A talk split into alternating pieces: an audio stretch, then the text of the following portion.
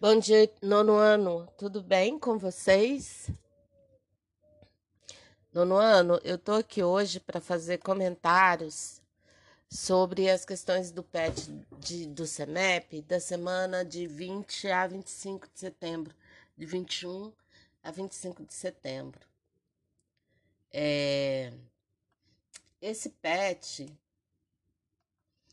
como quase todos os PETs do CEMEP, né?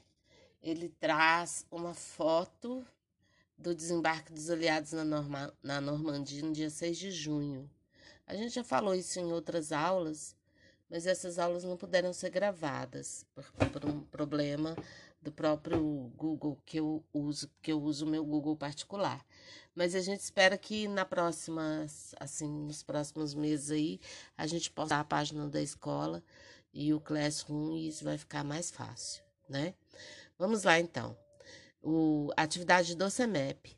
As tecnologias, a comunicação, os códigos para surpreender o inimigo e toda a estratégia militar são pontos importantes para a vitória e ou derrota de um país ou bloco em uma guerra, trazendo influências políticas, sociais, econômicas e estruturais para os países envolvidos em um determinado conflito. A Frente Ocidental, conhecida como Dia D, nos mostra isso e se tornou uma das mais importantes operações militares da Segunda Guerra Mundial e de toda a história, tendo grande importância para a humanidade. Observe a imagem e comente sobre a importância do dia D para o desfecho da Segunda Guerra Mundial e o fortalecimento dos aliados contra o.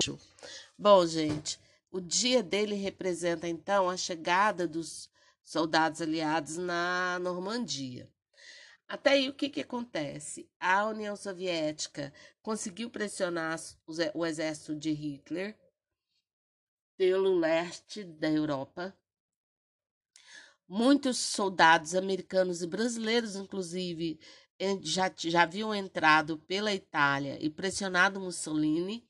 E o dia dele vai representar o cerco para o final da guerra contra a contra o eixo, né, a Alemanha e seus aliados na Europa. E isso foi fundamental por quê? Porque abriu-se um terceiro cerco. É como se tivesse feito um círculo todo em torno da Alemanha, pressionando para o final da guerra. E foi a partir do dia D que os soldados puderam entrar na França, que já estava tomada pelo eixo, né? E assim chegar, pressionar o exército alemão e chegar até a Alemanha e pressionar o fim da guerra. Isso é muito importante também, gente, porque a partir daí é, os, os, soldados alemães eles não previam, né, por parte do, dos aliados, uma força tão grande. Então o eixo ficou completamente isolado, o que coloca como o final da, da Segunda Guerra. Certinho? Mas é, vamos pensar também é, na, na questão que a gente traz do, do PET da, da escola, tá? O PET da, traz é, duas questões. A primeira questão tem um, um cartaz que diz Avanja por Harbor. E ele fala justamente da utilização dos meios de propaganda para chamar as pessoas para se listarem para a guerra, né? Para lutarem contra uma determinada guerra. E nesse cartaz, ele está falando do quê? Da invasão do Japão em Pearl Harbor, na base naval dos Estados Unidos em Pearl Harbor. Esse episódio, que é um episódio triste, né? Porque eles explodem a base naval, explodem civis juntos, né? Dos militares. E é um ataque surpresa, e isso obriga os Estados Unidos a entrar na guerra. O Japão também está procurando é,